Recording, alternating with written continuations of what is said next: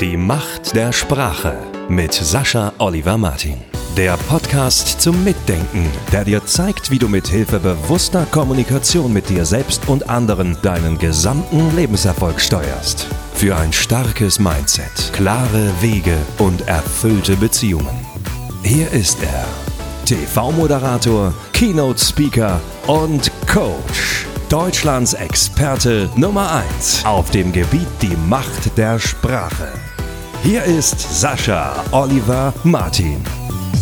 Hallo Freunde der Macht der Sprache. Heute geht es um ein ganz bedeutendes Thema, denn ich werde immer wieder gefragt, Sascha, wie meinst du das? Wie soll das gehen, wenn du sagst, jeder hat zu jedem Zeitpunkt im Leben, unabhängig von seiner persönlichen Geschichte, immer die Wahl, die bewusste, klare Wahl, wie er handelt, wie er reagiert auf etwas, wie er spricht, sogar ob er ärgerlich wird, wie er etwas sieht, all das hat er angeblich im Griff, das kann doch nicht sein. Wir sind doch keine Maschinen und wir haben alle unsere Geschichten und Prägungen und dann gibt es doch auch die berühmten roten Knöpfe, die jemand drücken kann und dann drückt jemand den Knopf und du explodierst, weil es genau die falsche Aussage ist, äh, also genau das, was du nicht hören willst, was du nicht magst.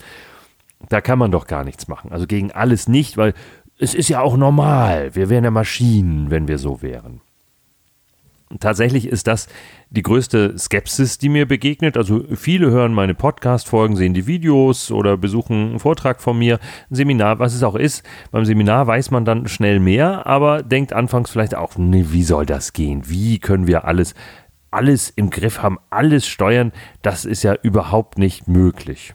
Naja, dieses Denken kommt zustande, weil es uns allgemein so beigebracht wird, weil natürlich viele Menschen, die sich selbst auch nicht im Griff haben, auch nicht weitergeben können, wie das denn ginge. Denn wenn sie das wüssten, dann täten sie das und dann hätten sie auch keine Rechtfertigung mehr für ihr eigenes Verhalten, das oft ausufert.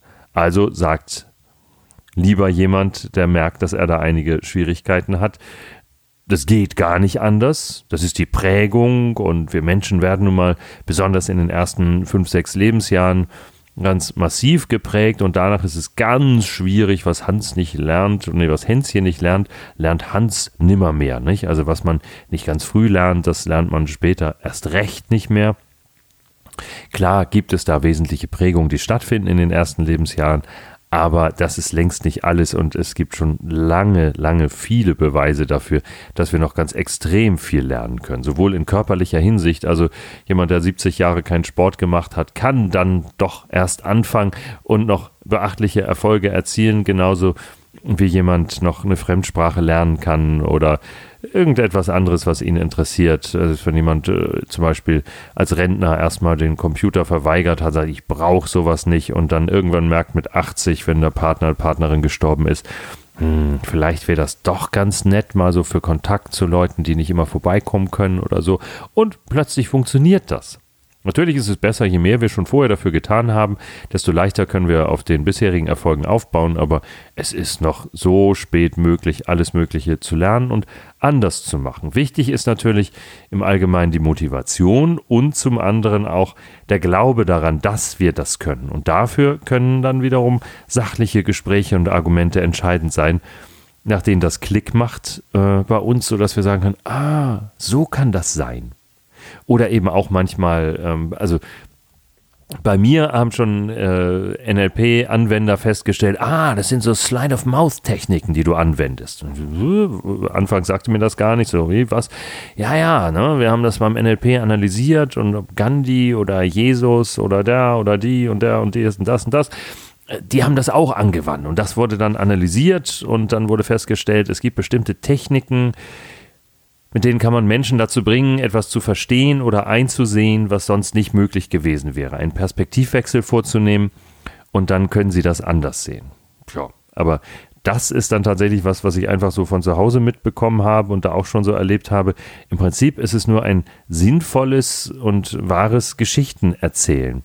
Das heißt, nicht einfach irgendwelche Fakten zu entmenschlichen, was ich viel anstrengender finde, als es menschlich rüberzubringen, sondern in Geschichtenform und verschiedene Perspektiven, verschiedene Ansichten zu ermöglichen, sodass jemand, der jahrzehntelang, vielleicht fünf Jahrzehnte lang, sechs Jahrzehnte lang was in seinem Leben auf eine bestimmte Weise gesehen hat, sagt, ah, so habe ich das noch gar nicht betrachtet. Open-minded sollte er natürlich dafür sein, also offen für andere Gedanken, offen für eine andere Denkweise.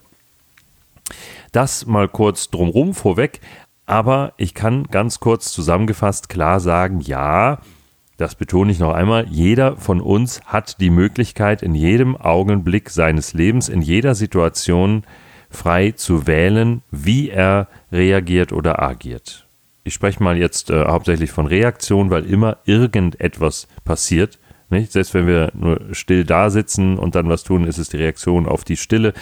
Äh, Im Allgemeinen reagieren wir selbst dann, wenn wir von agieren sprechen, immer auf irgendetwas, das jetzt gerade geschieht oder wir auch selbst vielleicht geschehen lassen haben. Ja, wir können das tatsächlich tun und natürlich andererseits gibt es Programme in uns, aber wir konzentrieren uns jetzt mal auf die praktische Anwendung, denn das ist natürlich das häufigste. Viele Menschen interessieren sich für Hintergründe und sagen, aha, woher weißt du das? Welche Studien belegen das? Und ähm, haben viele verschiedene theoretische Fragen dazu. Aber in Wirklichkeit stelle ich doch fest, tatsächlich wollen Menschen Lösungen, wollen wissen, wie geht das? Wie kann ich das anwenden? Wie funktioniert das? Und da ist die Frage, ich beschreibe das ja immer wie so ein Y, also wie eine Gabelung, die in uns stattfindet im Gehirn, die dort vorhanden ist und dann kommt der Funke angeflogen zu einem bestimmten Thema und wir entscheiden, ist meine Behauptung, immer geht er jetzt nach links oder rechts oder ist es vorne oder hinten oder wie auch immer wir das sehen wollen. Aber wir bestimmen, welchen Weg dieser Funke nimmt. Und ja, das ist tatsächlich so und ich kann es aus dem eigenen Leben bestätigen, wo ich ganz radikale Änderungen in meinem Wesen obwohl ich doch immer ich selbst geblieben bin, auf diese Weise vornehmen konnte. Und davor haben ja auch manche Menschen Angst. Sie sagen, ah, dann bin ich gar nicht mehr ich selbst. Aber ich bin schon ich selbst. Es wunderten sich nur mehr und mehr Menschen dann im Laufe der Jahre, dass ich Situationen anders handhaben konnte. Trotzdem sind das dieselben, die, die sagen, ah, du hast dich gar nicht verändert in den Jahrzehnten. Und das stimmt natürlich nicht. Ich habe mich wesentlich verändert.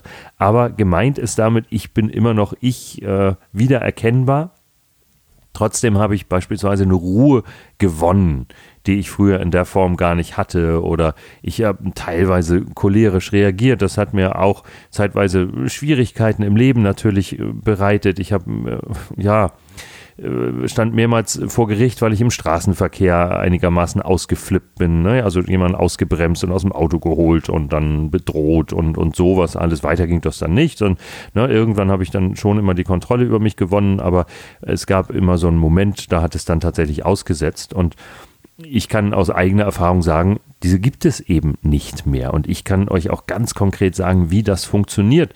Ich habe das sogar mal gehabt. Ich glaube, das Schwierigste war, also gesellschaftlich Schwierigste, dass ich, als ich schon als längst erwachsener Mensch, äh, ja, äh, schon erfolgreich im Berufsleben unterwegs war und äh, Fernsehmoderator, äh, Leiter von Redaktionen Fernsehsender, dass ich da mal so ausgeflippt bin, dass ich mir einen äh, Studioassistenten gekrallt habe und, und es eine, eine völlig verrückte Situation im Studio gab. Und zwar unmittelbar vor meiner Live-Sendung, dass ich so wütend war und den am Kragen genommen habe und du das sofort jetzt.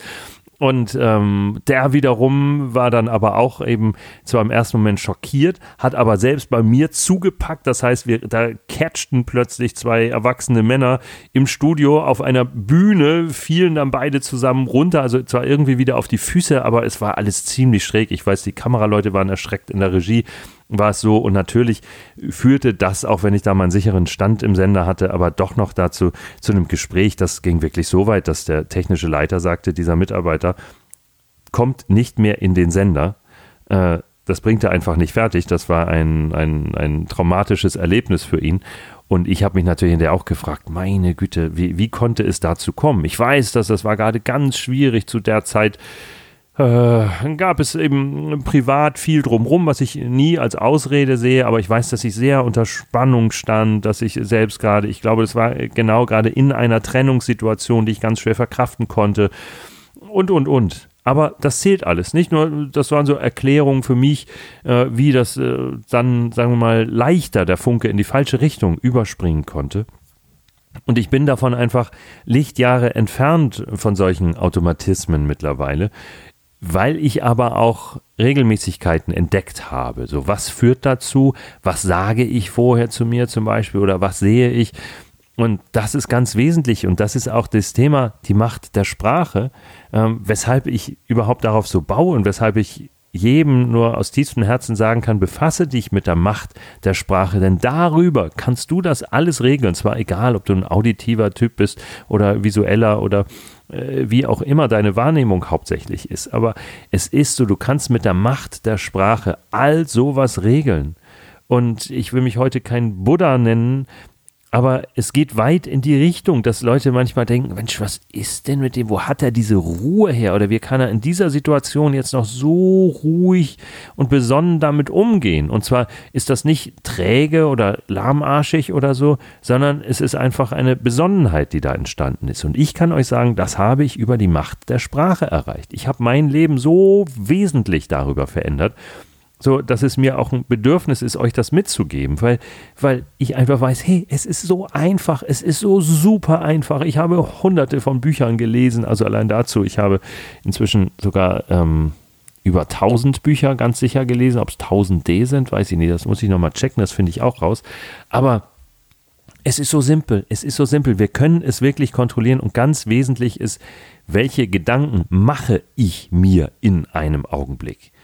Und weil davon alles weitere abhängt, unsere Emotionen, die entstehen ja erst daraus. Darum sind die Gedanken so wichtig. Also ich denke zuerst irgendetwas.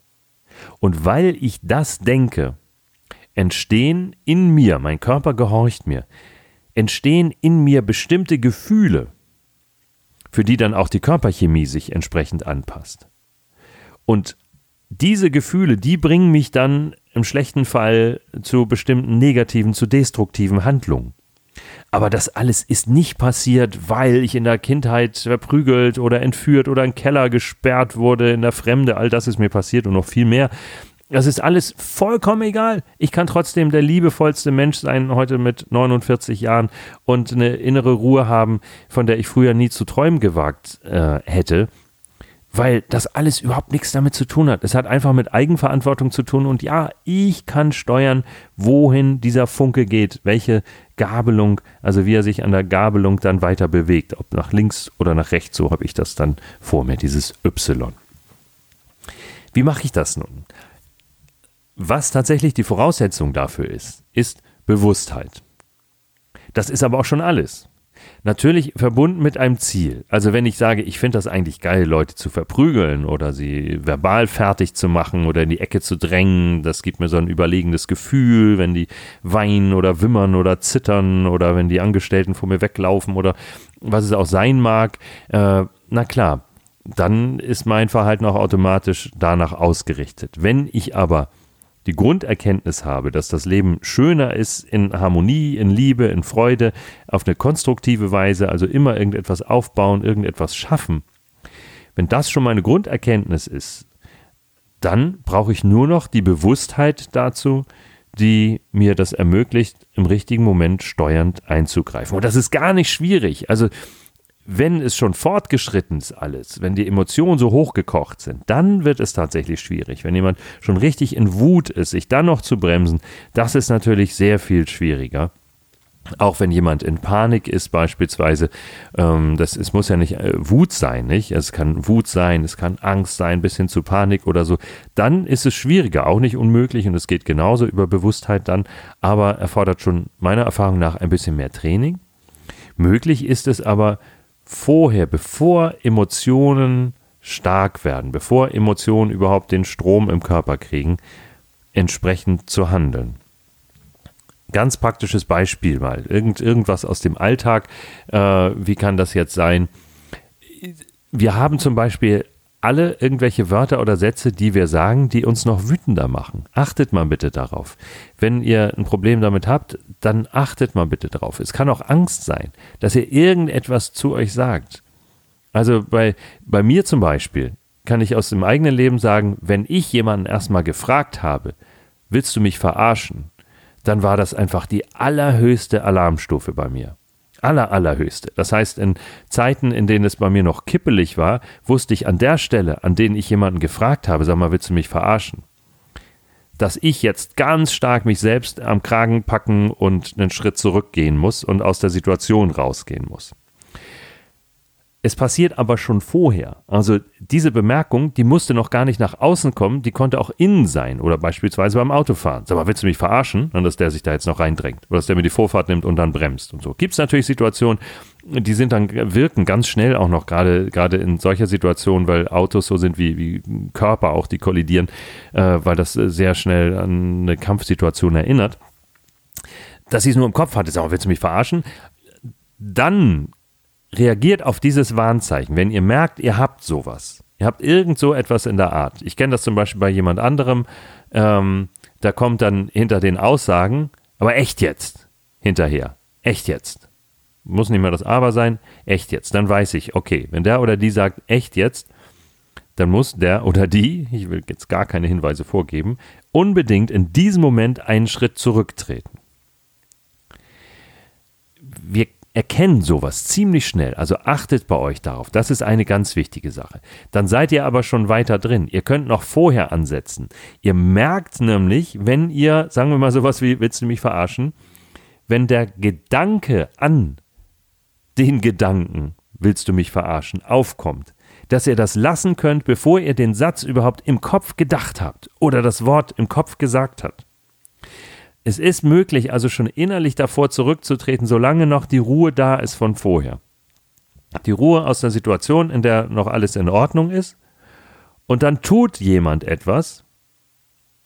Und ich kann meinen Funken dorthin fließen lassen, wo die Ruhe bleibt, weil ich weiß, ich will das Destruktive nicht. Ich will keinen Ärger, ich will keine Auseinandersetzung, weder körperlich noch juristisch noch auf irgendeine andere Weise. Manchmal im Ernstfall lässt es sich vielleicht nicht vermeiden, aber solange ich es vermeiden kann, tue ich es auch, weil ich weiß, das Leben ist auf die Weise schöner. Das heißt, ich weiß, all die destruktiven Verhaltensweisen machen das Leben anderer und mein eigenes schlechter. Und wenn es nur ein böses Wort ist. Das heißt, das ist es mir doch schon wert, das zu vermeiden. Ich kann trotzdem ansprechen, was passiert und was ich nicht in Ordnung finde. Es ist auch ganz wichtig, Situationen zu klären.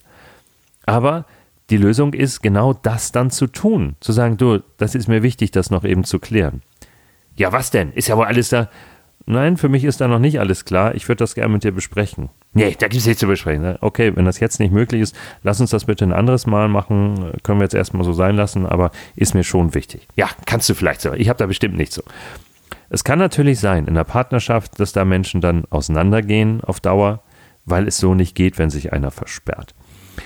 Es kann genauso in einer beruflichen, geschäftlichen Partnerschaft sein, dass man merkt, das geht so einfach nicht. Und auf Dauer kann ich ohnehin nur jedem raten, seid nur mit Menschen zusammen, die euch, egal wie ähnlich oder unterschiedlich sie zu euch sind, auch sympathisch sind. Es muss irgendwie fließen. In einer bestimmten Form muss es stimmen zwischen euch.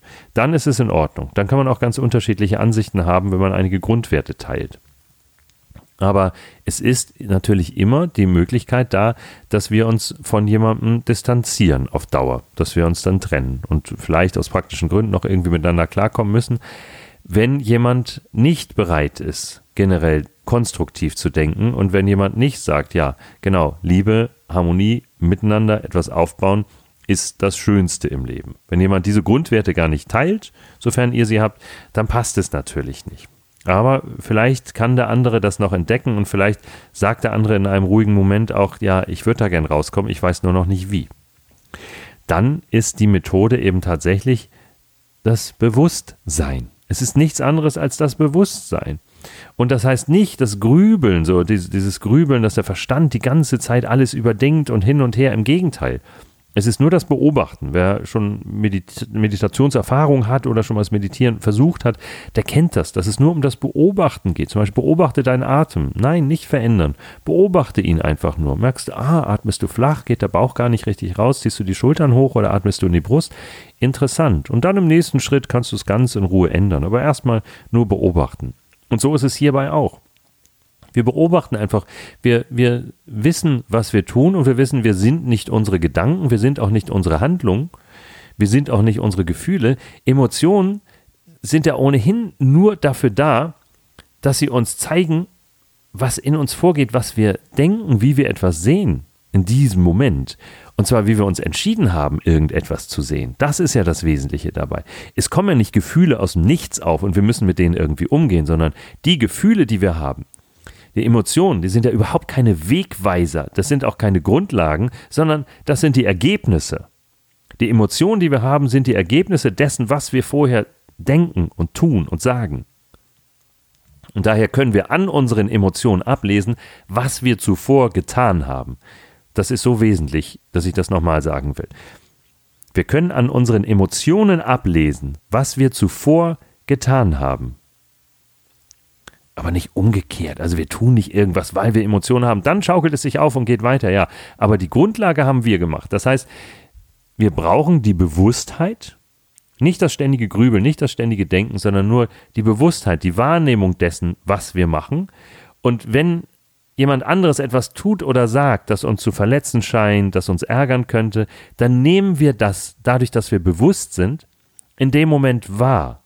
Und dann wissen wir, ah, da kommt gerade eine Bösartigkeit, der oder die hat ein Problem mit sich. Ah, das trifft den oder diejenige gerade. Gucken wir mal, wie wir damit umgehen. Aber wir können doch selbst erhaben sein darüber und damit umgehen. Ja, können wir. Wir müssen uns das nur bewusst machen. Können wir alle. Und dann entsprechend unseren Funken in die richtige Richtung senden. Nicht dahin, wo wir in den Streit einsteigen, nicht dahin, wo wir wütend werden, nicht dahin, wo wir den anderen beleidigen, sondern auf die andere Seite. Dahin, wo wir nachfragen, hm, wie können wir das denn am besten lösen? Ja, lösen, lösen, lösen, da kann man nichts lösen, da geht jetzt nichts mehr. Naja, irgendetwas wird schon gehen. Manche Leute schaffen es nicht, in dem Moment rauszukommen. Die brauchen einfach auch einen zeitlichen, emotionalen Abstand, mit denen kann man später dann was besprechen. Mit mir könnt ihr auf dem brennenden Hausdach stehen oder so und, und sagen, ah, da drüben geht es nicht. Kannst du bitte da nachsehen, ob wir darüber kommen? Nee, habe ich auch schon hingeguckt. Okay, dann lass mal gucken, ob wir durch den Schornstein rutschen können. Nicht? Also das ist für mich der, der Traum einfach, wenn ich mit Menschen zusammen sein kann, ob beruflich oder privat, die genauso wahrnehmen, was ist, gucken und die wissen, dass weder Aufregung noch Geschrei noch Wut noch Verletzung oder so irgendetwas Positives bewirken können. Und weil ich nur Positives bewirken will in meinem Leben und nichts Destruktives, nichts, was anderen und mir das Leben schwerer macht, äh, gehören diese Wege dann eben natürlich nicht dazu. Das heißt, es gibt gar kein echtes Geheimnis. Wie mache ich das jetzt? Ne? Wie könnt ihr das umsetzen, äh, diesen Funken in die richtige Richtung zu lenken? Teilweise kann es bei einfacheren Aufgaben am Anfang auch die Disziplin sein, das zu wollen und zu tun, weil die Nervenbahnen dann natürlich stärker werden mit der Zeit. Das hat ja schon mit Gewöhnung zu tun. Also wenn man jedes Mal in einer Beziehung, wie das bei mir auch früher war, oha, ich erzähle eine Menge von mir heute, aber warum nicht? Es ist so, dass vieles eben auch eine Zeit lang äh, typisch für mich war. Ich war so ein Kandidat für ganz schreckliche On-Off-Beziehungen.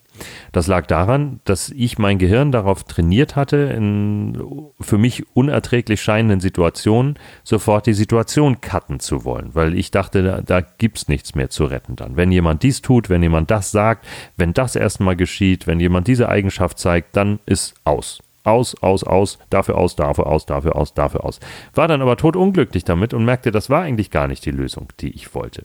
Aber das war nun mal die vorgezeichnete Gehirnbahn inzwischen, weil das super trainiert war. Das war wie ein, wie ein stark trainierter Sportler. Das heißt, es passierte was, das ich sehr verletzend fand, sehr beängstigend oder etwas in der Art. Und sofort wusste der Funke, okay, hier gibt es eine kleine enge Bahn da wo man die Probleme löst. Da gibt es die große, breite Bahn und die ist schon vorgewienert, dass ich da wie ein Curlingstein rüberrutschen kann und rausschreien äh, kann, dass die Beziehung aus ist, vorbei und das war's jetzt. Es ist also auch Trainingssache. Das ist ein ganz wichtiger Aspekt. Darum trainiert auch ganz bewusst diesen anderen Weg, den ihr wollt. Und der wird immer größer und stärker. Und das andere ist use it or lose it im Gehirn. Wenn ihr den destruktiven Weg immer seltener wählt, dann fällt es euch irgendwann sogar richtig schwer, den nochmal zu nehmen. Dann wollt ihr das gar nicht mehr und findet der Funke auch gar keinen Weg dahin, weil er sagt, nee, da ist irgendwie so eine alte bröckelige Baustelle. So funktioniert das. Wenn ihr noch Fragen dazu habt, wendet euch gerne an mich, aber probiert es erstmal aus, indem ihr ganz genau hinguckt in für euch in irgendeiner Form kritischen Situationen. Was denkt ihr da? Was tut ihr da? Worauf lenkt ihr euren Blick? Äh, welche Gedanken lasst ihr zu? Was formuliert ihr vielleicht sogar? Und ihr werdet feststellen, ihr habt in diesem Augenblick die Wahl. Wollt ihr das zulassen oder wollt ihr einen anderen, viel schöneren Weg gehen? Und alles andere Positive, was daraus entsteht, das baut dann darauf auf, auf dieser einen Wahl. Also trefft grundsätzlich eine gute Wahl und lebt jetzt erstmal bewusst, beobachtet und erzählt mir gern von euren Erfahrungen. Viel Spaß und Erfolg dabei.